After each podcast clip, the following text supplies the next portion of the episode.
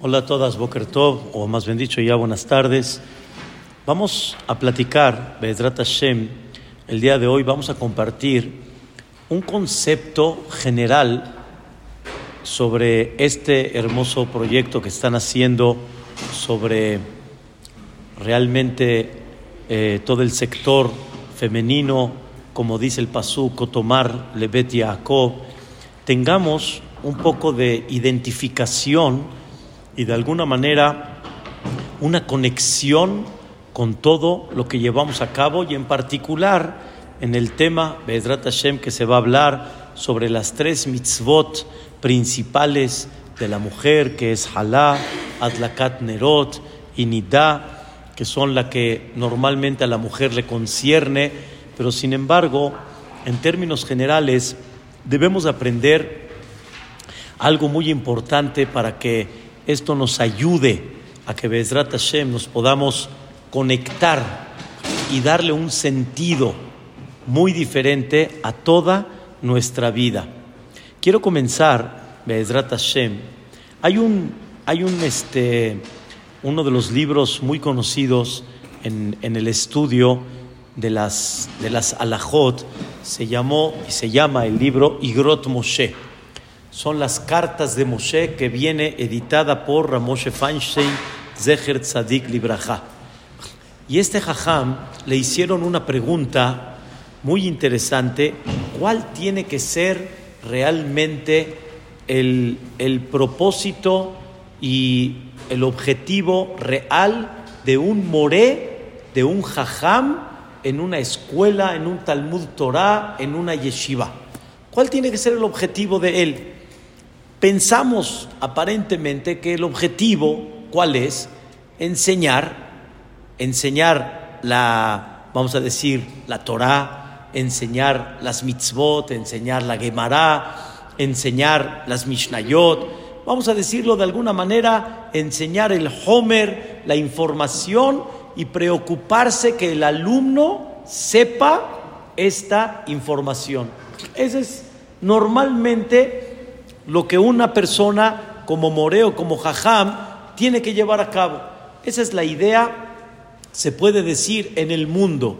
Así dice Ramoshe Feinstein. Si una persona le preguntan a uno que enseña en la universidad, tú enseñas, por ejemplo, arquitectura, tú enseñas licenciatura, ¿qué es lo que enseñas? La materia. Enseñaste la materia, examinaste a los alumnos, los alumnos saben la materia, conocen la materia muy bien, y el resultado fue 10, ¿tú qué le pones? ¿Qué le das? El título. Le das el título. ¿Qué pasa si él no quiere ejercer lo que él aprendió? El alumno no le importa ejercer lo que él aprendió. ¿Al maestro realmente le interesa o no? Si lo va a ejercer o no. Es decisión del alumno. Si él quiere ejercer o no quiere ejercer, es decisión del alumno. Mi tarea, ¿cuál es? La tarea del maestro, ¿cuál es? Enseñar. ¿Se lo aprendió bien? ¿Entendió bien el tema? Hazako Baruch.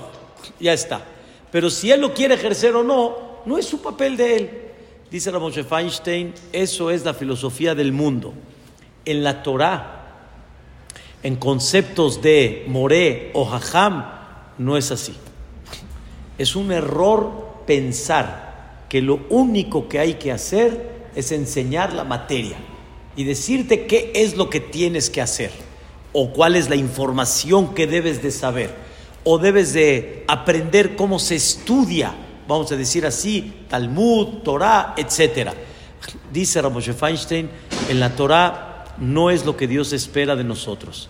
Dios espera de nosotros que la persona de alguna manera se preocupe en, en impulsar animar, estimular que el joven quiera llevar a cabo ese estudio y que tenga ganas de conectarse con lo que el maestro le está enseñando, que tenga ganas y que el resultado sea, ¡oh! ¡Qué increíble es llevar a cabo el cumplimiento de la Torah, el concepto de la tefilá!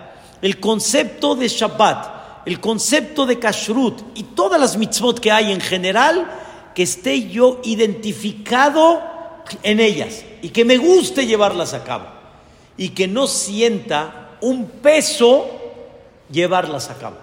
Que no sienta yo, híjole, no me gusta mucho, no me anima, no me conecta. En otras palabras, el que tú estés enseñando, tienes que hacerlo, es un error. Dice Ramoshe Feinstein, un maestro que su resultado fue, tienes que hacerlo, ese maestro no puede estar en la escuela. Ese maestro, ese jajam, no tiene derecho de seguir en el Talmud Torah. Porque en vez de que el resultado sea productivo, con ganas de llevarlo a cabo, el resultado fue alejarlo de esa conexión que debería de tener todos los días con ese cumplimiento de Torah. Y él explica algo muy interesante. Él dice que, y pasó en todos los países, en México mucho también pasó, muchísimo, que en aquella época cuando llegaron de Europa, llegaron de los países orientales, occidentales, de todos los lugares que realmente este, llegaron aquí a América, tuvieron muchos contratiempos para realmente encontrar trabajo y poder desenvolverse en la vida. Porque muchos, por ejemplo, les decían, ¿trabajas en Shabbat? Y ellos qué contestaban? No. Entonces, como no trabajas en Shabbat, no hay trabajo. No hay trabajo. Aquí se trabaja en Shabbat. Domingo es el día de descanso. ¿Ok? ¿Cómo llegaba el papá a la casa? Le preguntaban al papá, papá, ¿encontraste trabajo? ¿Qué contestaba el papá? Claro que no. O sea, que no encontró trabajo, seguro que no. Pero ¿cómo contestó ese no? ¿Lo, conté, lo muy contento? ¿O lo contestó? Lástima, no encontré, ya saben, Shabbat. Ese gesto, esa forma de contestar, todo eso, ¿qué mensaje recibió el niño? que Shabbat es un estorbo, que Shabbat no es lo que realmente este, le, le ayuda a la persona a desenvolverse en la vida. Entonces, como el mensaje ese fue, automáticamente mucha gente abandonó Shabbat, muchísima gente. Y de la misma manera, si tú de alguna forma le explicas, que no le explicas, sino le dices, pues así es, hijo, Así es, y ni modo, así es. ¿Qué es ni modo? ¿Qué es ni modo? Así es, hijo, te tienes que parar, así es. Así es, ni modo.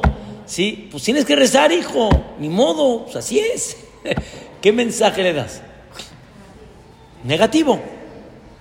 Nunca lo conectaste, nunca le explicaste. Entonces, de alguna manera, al no conectarlo, el hijo cuando tenga un poquito de decisión propia, de madurez, de comprensión, ¿qué va a decir? No, no lo quiero hacer, no me gusta hacerlo, no me conecto. Hay cosas que sí las va a hacer, pero no se va a conectar con ellas. Entonces aquí, quiero darles un ejemplo muy interesante que de veras ha dejado a muchísima gente muy asombrada. En, en, Eretz Israel hay una yeshiva muy conocida que se llama Esha Torah, de Baalet Teshuvah, que está cerca del Kotel Ma'arabi. El rab en esa época ya falleció. El rab en esa época era Rab Noah Weinberg, Zecher Tzadik Libraja. Llegó un americano llamado Joy. Este americano no tenía noción de nada. O sea, nada. Era un ignorante al cuadrado. No sabía nada. En eso llega y empieza a festejar un Shabbat. Empieza a festejar un Shabbat. En la noche, todos vestidos, cantando Lejado Di. La verdad, fantástico, ¿no? Pues, festejo, pues ¿quién no le entra? Y un poquito de alcohol y una buena comida, pues ¿quién no le va a entrar? Estaba muy feliz, muy contento. En la noche en el cótel. En la noche en la yeshiva, en la seudá. En la mañana otra vez. Muy padre. En la tarde llega Rabnoah Weinberg, lo ve y le dice, Joy, bienvenido, qué bueno que estás aquí en la me da mucho gusto verte. ¿Cómo la pasaste? dijo, la verdad que muy padre, muy padre, muy bonito. Escuchen bien la pregunta de Joy. Le dijo, Jajam, ¿cada cuánto festejan esto?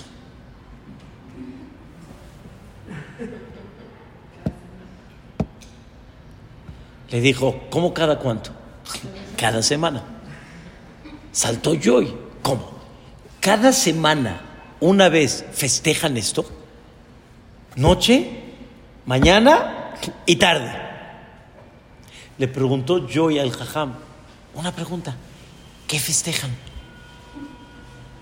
¿Qué festejan? Llegó el Jajam, lo dejó hablando solo, se fue al Beta Midrash, paró el estudio del Beta Midrash, lleno de jóvenes, gente casada, de todo. En eso pega el Jajam en la Teba, un silencio absoluto, les dice, señores, tengo una pregunta muy importante, muy, muy importante. ¿Alguien me puede contestar qué festejamos en Shabbat? Les hago la pregunta a ustedes, ¿qué festejamos en Shabbat? Hace un año, no, un poquito más, estaba en, en Bosques y el departamento donde yo estaba estaba al lado del salón de fiestas del edificio. Entonces mis nietos cuando salían a jugar dejaban la puerta abierta y había una fiesta al lado en el salón.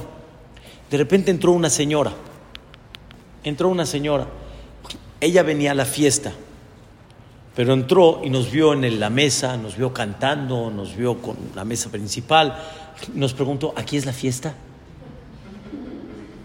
Le dije a mis hijos, ya ven, el que no conoce y ve por fuera, ¿qué ve? Hay una qué? Hay una fiesta. Señoras, que festejan? Cada semana. ¿Qué es Shabbat? ¿Qué festejan? ¿Festejo? ¿Qué festejan? Así no las podemos pasar en todos los sectores que hay y no sabes qué es. No conoces. Tal vez emocionalmente, ya, Baruch Hashem, descanso, relax. ¿Qué festejas? O sea, nunca te conectaste, nunca entendiste tu identidad, nunca entendiste realmente qué es, qué es, qué significa. Y cuando la persona no lo entiende, el problema está de que tal vez tú vas a continuar con esa, perdón por la expresión, ¿eh? vas a continuar con esa tradición, como le llaman muchos van a continuar con ese cumplimiento, pero otros no lo van a identificar, no lo van a identificar. Mucha gente hoy en día identifica los Batek Nesiot como un centro de reunión. La tefilá, rápido, no van a llegar temprano, van a llegar a la hora que ellos quieran llegar y lo principal es que haya qué? Seuda. Calla Seuda. Ojo, un dibre Torah. Mm, aquí no dibre Torah, no nada. Señoras, está muy claro, está muy pashut. Les quiero hacer una pregunta a ustedes que Baruch Hashem conocen, tefilá, rezan. Una pregunta muy sana. ¿Qué pasa si las encierro en un lugar similar al CNIS, en una conferencia y plática que nada más hablan en chino. Así, todo el tiempo, en puro chino. ¿Sí? Y están ustedes y no entienden nada. Agarran un libro, ¿en qué está escrito? En chino. El Señor que está hablando, en chino. El ambiente es en chino. ¿Cuánto las puedo mantener calladas en ese escenario? Sin que hablen una con la otra. ¿Media hora? Es mucho. no creo. ¿Cuánto los puedo mantener calladas? Real, ¿eh? ¿Cuánto? ¿Verdad? No, no, se van a quedar. Y de repente les hacen, escuchen bien, ¿eh? ¿Cómo se van a sentir? ofendidas. Ah, no tiene razón, no, no podemos hablar. ¿Cómo se van a sentir? ¿Eh? Exacto. ¿Qué quieren de mí? Me encierran aquí en un lugar.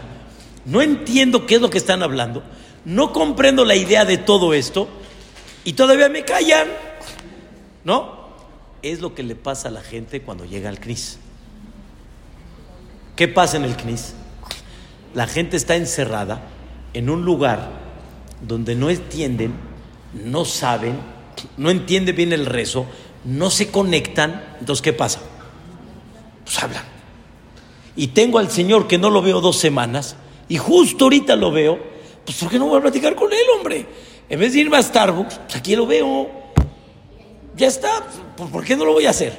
O las señoras, pues ¿por qué no lo vamos a hacer? ¿No es así? Señoras, ¿qué les pasa cuando están en un Sheba Berajot, en un ambiente precioso, increíble, seudá, todo increíble? Y llega uno, el, que va a decir un Torah. La con Torah. ¿A qué venimos ahorita a escuchar Torah? Estábamos aquí felices, contentas. ¿Cuesta trabajo silenciarlas o no? ¿Por qué no? Claro que sí. No va. Un libre pequeño, algo, pero el Señor ya se alargó ya. ¿Cuánto me van a estar aquí silenciando? No se conecta uno. Al no conectarse, ese es el resultado. Y la idea principal es que la persona empiece a comenzar a entender cómo nos conectamos con todos los, temas espirituales y principalmente en los temas, vamos a decir, que le corresponden a la mujer, cómo nos conectamos para que realmente podamos tener esa iniciativa, ese cariño, esa elevación a las mitzvot que realmente estamos haciendo. Pero si no nos conectamos, no hay manera que la persona pueda lograr avanzar. Y ese es el motivo de por qué muchas cosas no están ubicadas por el mismo concepto que nadie nos las explicó, nadie nos inspiró, nadie realmente nos conectó con el tema. Pues entonces, ¿qué resultado esperabas? Pues ese resultado, eso es todo nada más. Y aquí es donde está el gran trabajo que están haciendo en este foro particular, en este proyecto, en la cual hay que comenzar a identificarse con muchas cosas de la vida. Y aquí, señoras, escuchen la parte más importante que hay. Hay un pasú que dice, Shema Beni Musar Abija, de Altitosh Torat y Meja. Así dice, así dice el pasuk en Shelomo Amelech, en el Sefer Mishle. Escucha, hijo mío, el musar de tu papá y no abandones la Torah de tu mamá. ¿Qué significa la Torah de tu mamá? ¿Qué es Torah timeja? La Torah, ¿quién la enseña normalmente? Pues el papá. ¿Quién es el que normalmente va a estudiar Torah? Pues el papá, no la mamá. ¿Por qué le llaman Torat y Meja? Esa es pregunta número uno. Pero hay una pregunta más interesante todavía. En la Torah, cuando Dios le pidió a Moshe, ve a preguntarle al pueblo de Israel si quieren recibir la Torah o no la quieren recibir. Le dice a Shemit Baraj a Moshe, este es el orden que quiero que lleves a cabo. Escuchen bien. Kotomar le bet betaged Libne Israel. Quiero que hables con Bet Yaakov y posteriormente con Am Israel. En otras palabras, primero le preguntas a las mujeres y después le preguntas a los hombres. Ladies and gentlemen, ya está en la Torah. Damas y caballeros está en la Torah.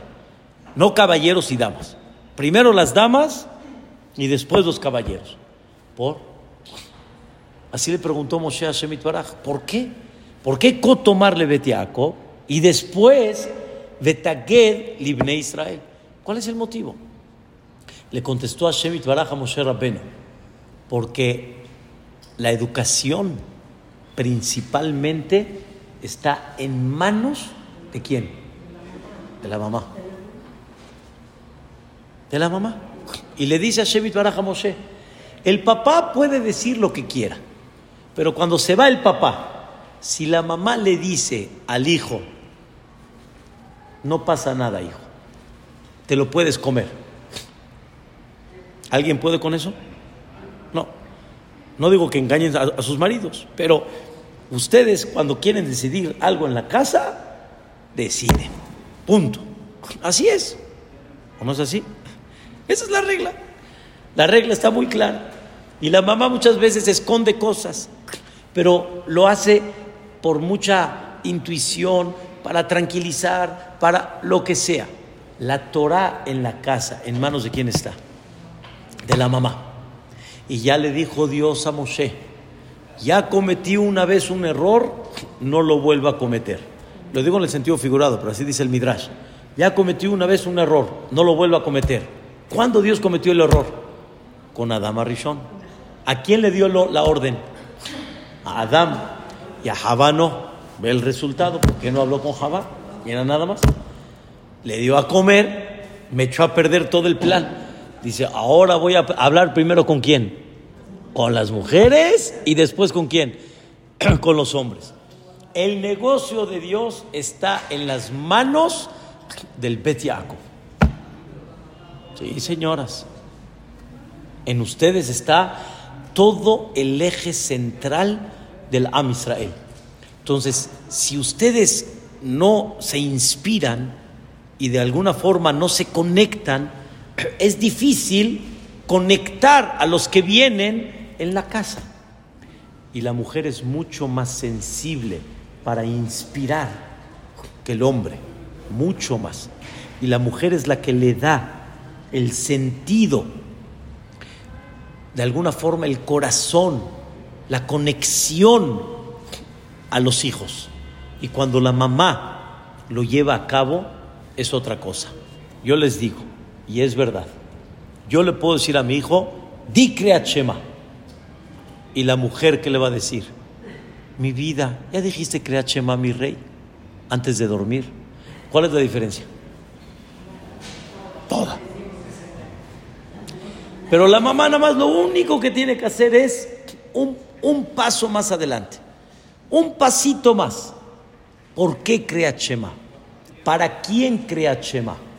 Obviamente de chiquitos no existe que le expliques por qué, pero lo que le enseñaste de chico dice el Rabbenu Yonai, el Rambam, lo que le enseñaste de chico tiene que conectarse y tiene que darle sentido cuando están un poquito mayor. Y ese sentido es cuando le explicas la idea, cuando le explicas el concepto, cuando lo conectas al tema. Qué bonito que las niñas ven a las mamás haciendo jalá prendiendo las velas. A mí me conmueve mucho cómo mis nietas ven la conducta de mis hijas y con la abuelita y vamos a hacer jalá y vamos. Pero ahí se quedó. Ahora, ¿qué hay que hacer? Conéctala. Conéctala significa dales un sentido mayor, dales un eje espiritual mayor. ¿Por qué en el momento de jalá es momento de tefila? ¿Por qué? ¿Por qué? ¿Por qué no cualquier otra mitzvah? Es momento de pedir. ¿Por qué justo en el momento de las tres mitzvot de la mujer es un momento de tefila? ¿Nunca he pensado en eso? En Atlakat Nerot, momento de tefila. Cuando entran a la tefila, momento de tefila. Cuando hacen a Frashat Jalá, momento de tefila. Ya me ofendí, hombre. A mí que me den una. Una que me den, que me digan que es momento de hacer así y momento de tefila. es lo, que, estoy explicando. Cuando yo digo es momento de tefilá, significa es un momento que se abren las puertas del cielo, es un momento que tiene una energía, es un momento que cuando queremos pedir por alguien, ese es el momento. ¿Por qué? ¿Qué tiene de especial que le dieron a la mujer esas tres cosas? Si no se las explican, de alguna forma se puede perder esa oportunidad tan grande de aprovecharlo. Y son momentos que es verdad que se pueden repetir en muchas ocasiones, no hay duda, semana en semana, etcétera, se repiten, pero sin embargo, pierde uno muchas veces la esencia si uno no comprende ese momento por qué es tan grande. Pierde uno la esencia. Dice la Torah en la perashá de la semana. Vayas ken aharón, el mul penea menorá, he'elá neroteja, kasher tziva Hashem Moshe. Hizo Aharón, prendió la menorá, como tal le ordenó a Kadosh Baruj a Moshe, Pregunta Rashi, pues, ¿pensaste que Aarón no iba a cumplir la orden de Dios? Nada más di, le ordenan a Aarón, prende la menorá y ya. Hubiera pensado que Aarón no lo iba a cumplir. ¿Qué es Bayas que Aarón? Así hizo a Aarón. Dice Rashi, Melamed nos enseña Sheloshina, que no cambió a la orden que Dios le dijo. También es una pregunta. Claro que no va a cambiar. ¿Por qué? ¿Por qué hubiera pensado que Aharón va a cambiar? Una de las respuestas maravillosas es que Aharón cumplió esa mitzvah como si fuera la primera vez. O sea, cumplió la mitzvah, aunque pasaron, porque pasaron 40 años, cumplió la mitzvah en el año 38, como cuando fue la primera vez. ¿Saben qué significa, señoras, sentir Adlakat Nerot de Shabbat, la primera, la segunda, la tercera, como si fuera la primera?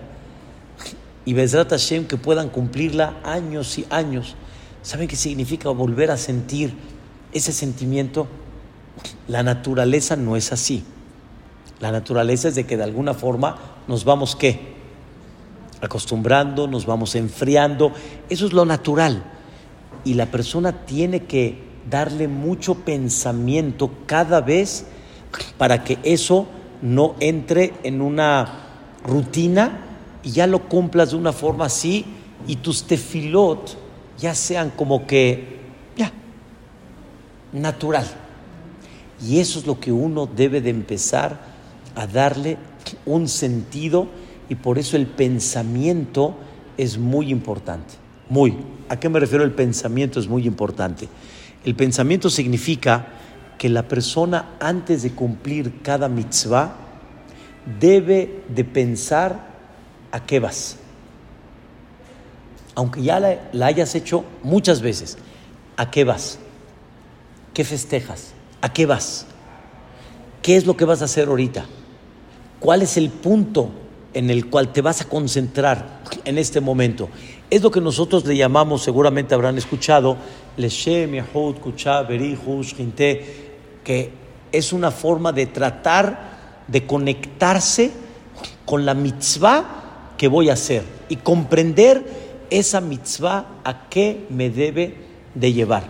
Darle la emoción, darle el sentido, darle la conexión para que eso nos ayude aprovechar esos tres momentos tan especiales que tienen ustedes, que nada más la mujer lo tiene, que Bezrat Hashem van a comprender un poquito más qué de especial tiene Afrashat Hala, Adlakataner, Tevilá de la mujer, cuidar el tema de Nidá, todo eso, cuando le den el sentido, wow, van a sentir ustedes una conexión impactante de momento a momento, semana en semana, depende, cuándo les se presente esa mitzvah. Por eso tanto el Mishnah Berurah destaca la mitzvah tan grande de hacer halot, Erev Shabbat, y sacar y cumplir la mitzvah de Afrashat Halá justo en Erev Shabbat, por Javá, que fue la Jibá, y por medio de la Halá se vuelve a aprender Nerosh el Olam.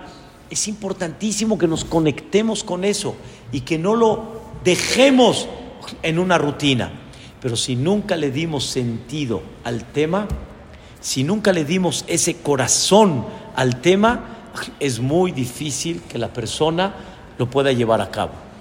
Hay un, hay un concepto interesantísimo, lo platicamos en Shavuot, pero sin embargo es un tema muy general que hay que pensarlo todos los días. Cuando hablamos nosotros de la famosa verajá, de Birkata Torah, cuando subimos al Sefer Torah o todos los días que decimos Birkata Torah en Birkota Shahar al final, ¿sí?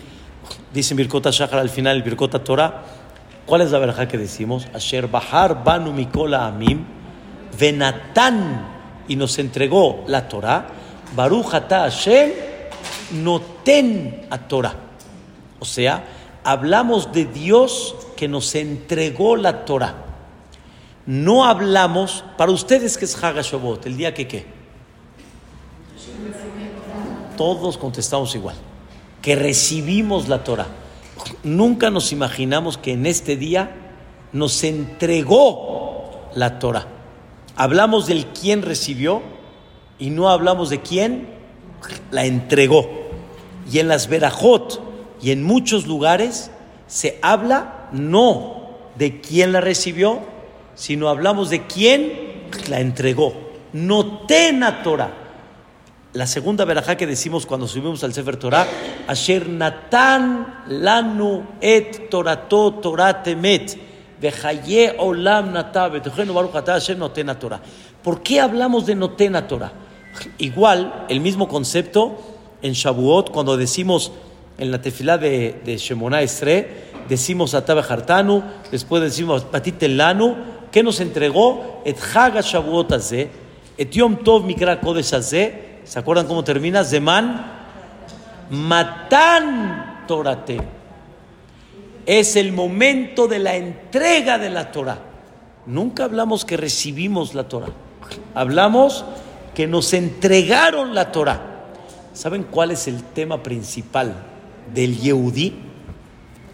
Que desconectamos entre Notena Torah y Mekabel Torah. Quien entregó la Torah y quien recibió la Torah. Estamos muy concentrados en qué debemos de hacer y no estamos concentrados en aquel que nos entregó esa Torah y con un amor y un cariño y nos entregó una Torah que es la vida de Am Israel y es algo fantástico. Hagan de cuenta que tienen ahorita una orden que tienen que llevar a cabo. Pues hay que hacerlo, hay que cumplirlo, pero cuando a una persona le dicen directamente quién se los pide, no quién se los ordena, quién se los pide, ¿qué dicen? Wow. O sea, si ahorita a ustedes les habla el Jajam Itzhak Yosef y les dice, hija, quiero pedirte un favor, ¿me echas la mano? ¿Qué van a decir? Claro, Jajam, lo que quiera, lo que guste. Imagínense que llega un sobre del cielo, viene bajando del cielo, así mamás, viene bajando del cielo. En ese sobre dice, dirigido a Silvia. ¿Quién remite? ¿Quién, quién da la, ¿De quién viene la carta? de Dios, ¿qué dices? ¡Wow! Abres la carta al principio. Hija, te quiero pedir un favor. ¿Qué dices? Dios mío, a la Ainu, a la. ¿Cómo? De ti. Claro, lo que me pidas, lo que quieras. Nosotros pensamos que la Torah no las está pidiendo el Jajam.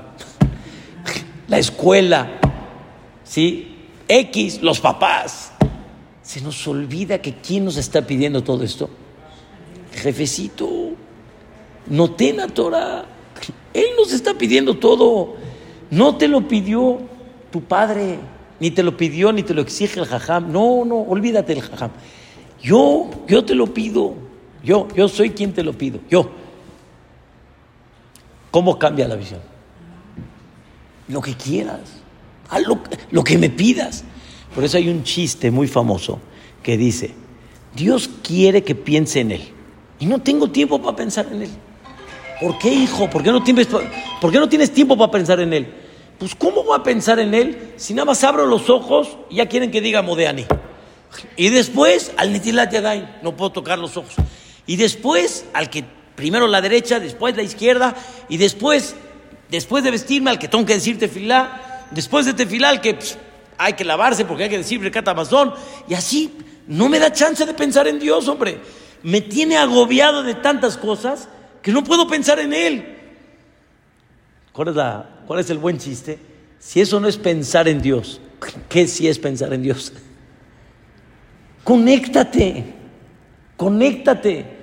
Tienes mitzvot que te corresponden, tienes mitzvot que te abren puertas del cielo, tienes cosas fantásticas que están en tus manos, que ¿quién te las pide? Ribona mí, es el único que te las pide. No hay otra. Es algo extraordinario, es algo fenomenal. Cuando tuve a mi hija Ruth, llegué a la casa del hospital, mi esposa tenía a Ruth envuelta, completa, y el poli le dijo a mi esposa y a mí, ¿qué compraron? Así nos dijo, ¿qué compraron? No me gustó la pregunta, ¿Cómo? y nunca la había escuchado. ¿Qué compraron? Le dije, no compramos nada, Dios nos mandó un una bebita, wow, increíble. Y nos dice, bueno, está bien, es una bebita, pero acuérdese, le va a costar. Ahí terminó. Felicidades. Híjole. ¿Para qué me preguntó? Me puso a pensar, a pensar, a pensar. Y dije, el Señor tiene razón. ¿Qué compre? ¿Cuánto me va a costar esto?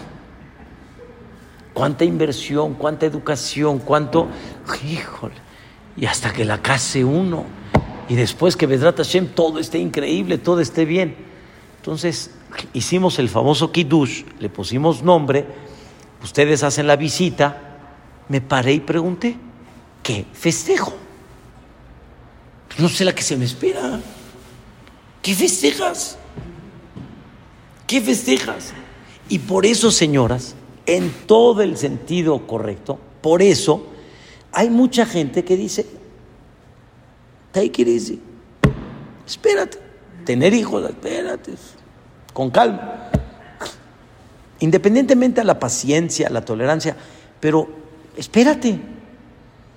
¿Cuál es el, punto? No estamos ubicados. ¿Qué festejo? Expliqué algo impresionante. Imagínense que Dios le dice a una persona, hijo, tengo un bebito que necesito que lo atiendan, lo eduquen, le den cariño, lo formen, le den futuro, pero ¿Con quién lo puedo encargar? ¿Tú estás dispuesta a llevarlo a cabo? Moreolam, ¿a mí me estás pidiendo que lo haga? Sí, te pido mucho de favor, aliméntalo, dale cariño, dale valores, de ti va a depender todo. Ay, híjole, Moreolam, gracias. En mí confías, en ti confío. Ese es tu bebé. Ese es tu bebita. Es el que Dios te encargó es el que Dios te puso el reto en la vida, señoras. Sin los bebés y sin nuestra educación, el, el negocio de Dios está quebrado. Está quebrado. ¿Quién va a educar a los hijos? ¿Quién se va a encargar de ellos? ¿Quién se va a encargar de la futura generación? Pues, nada más papá y mamá. O yo. No, papá y mamá se van a encargar de ellos. Boreolam necesita de las parejas para construir la futura generación. A fuerza. Si no, el negocio está quebrado. ¿Quién le enseñó a nuestros hijos lo que nosotros les enseñamos? Pues mis padres. ¿Y mis padres quién les enseñó? Pues mis, abuelos. ¿Y mis abuelos? Hasta, hasta llegar a dónde? A Moshe Rabbenu. Pero necesitamos una conexión. Y así de la misma manera la conexión y la importancia tan grande a lo que representa el sector de las mujeres. El sector de las mujeres es para Shemit Baraj una de las cosas más importantes y más básicas. Y más en especial en estas tres mitzvot que dice el Midrash, que fue lo que Rachel y Menu, Jacob le enseñó, lo que Rachel le pasó a Lea, que eran las tres mitzvot principales de la Isha, lo que Sarai Menu también llevaba a cabo, aprendieron, entendieron, comprendieron que es algo, eh, es un eje central de la mujer, le va a dar otro panorama, le va a dar otro futuro, le va a dar otra inspiración, Be'ezrat Hashem a todo el comportamiento de nosotros. Esto depende nada más de ustedes y principalmente, obviamente, en el proyecto, y depende mucho esa conexión que la transmitamos a la futura generación para que podamos continuar. Hay que empezar a conectar todo lo que hacemos con, el jefecito, con Boreolam. Hay que empezar a darle sentido y hay que empezar a construir la futura generación, pero con un, un eje central de comprender el por qué estamos llevando a cabo todas las cosas en términos generales para que las cosas realmente puedan caminar y sentirse con la dicha y felicidad de lo que realmente estamos haciendo. Un punto nada más para terminar. En Perashat Beshalah, la Torah platica que Moshe le dijo los reglamentos al pueblo de Israel del man. El man tiene reglamentos. No pueden tomar más de una porción, no pueden hacer esto, tiene que ser esto. Y en Shabbat no van a encontrar man. En Shabbat no van a encontrar. Y al final, el Am Israel, como sabemos, ahí va y salen el día de Shabbat y van a buscar el man. Ahí el Pasuk dice, Bayomer Hashem el Moshe, le dijo a Hashem Itbaraj a Moshe Rabbenu, me antem, ¿hasta cuánto ustedes van a seguir negándose en escuchar mis órdenes? Y Dios incluyó a Moshe Rabbenu. Como que Moshe Rabbeinu es parte de la culpa de lo que Am Israel salió en Shabbat a buscar el man. Le preguntó a Shema Moshe, ¿y a mí, a mí por qué me incluyes? Yo cumplí con mi labor. Yo le dije a Am Israel. Y Dios le contesta a Moshe Rabbeinu, el tema no es qué le dijiste al pueblo de Israel. Ya sé que les diste la orden, pero nunca les explicaste el fondo de lo que representa Shabbat. Dice el Seforno, no les explicaste el Hot Shabbat de Iñano. ¿Saben qué es Iñano? Su tema, su motivo, su porqué, su, lo, lo que representa realmente. No vale la pena llevarlo a cabo. Cuando no lo explicas, no funciona. Y al final, cuando haya intereses personales, esos intereses van a provocar a que lo lleven a cabo de una forma no adecuada y no correcta. Por eso es importante llevar a cabo este proyecto, llevar a cabo estas tres mitzvot en particular y obviamente muchas cosas que se van a presentar en un futuro para que realmente tenga un contenido muchísimo mayor, una inspiración mucho mejor y una cosa muy importante dentro de todo lo que van a platicar el horario para prender las velas también tiene mucho que ver. El horario. Porque es un horario de una elevación muy especial. Pero el, encendido de velas, pero el horario cuando se prenden las velas todavía tiene mucho más efecto y energía cuando la persona no lo hace, como dicen, corriendo hecho la raya. El horario muy apretado, ya tengo que prender, ya estoy en los 18. Tienen que estar encendiendo mucho antes. La casa ya tiene que estar lista, puestísima. Todo el honor de Adlakat, Nerot, es el honor a Shabbat Kodesh. Y Shabbat Kodesh tiene que estar muy a tiempo. Y les voy a dar un ejemplo que nunca se les olvide. Imagínense, lo aleno, ¿eh? para final que nunca pase. Imagínense ustedes una calá lista, preparada, shrab listo, el shami, el halevi, el de chabacano, el de almendra, todo está listo. El hatán no llega. Habla el hatán. Ay, perdón, ya avisó. Voy muy atrasado. ¿Te puedo ver en el CNIS?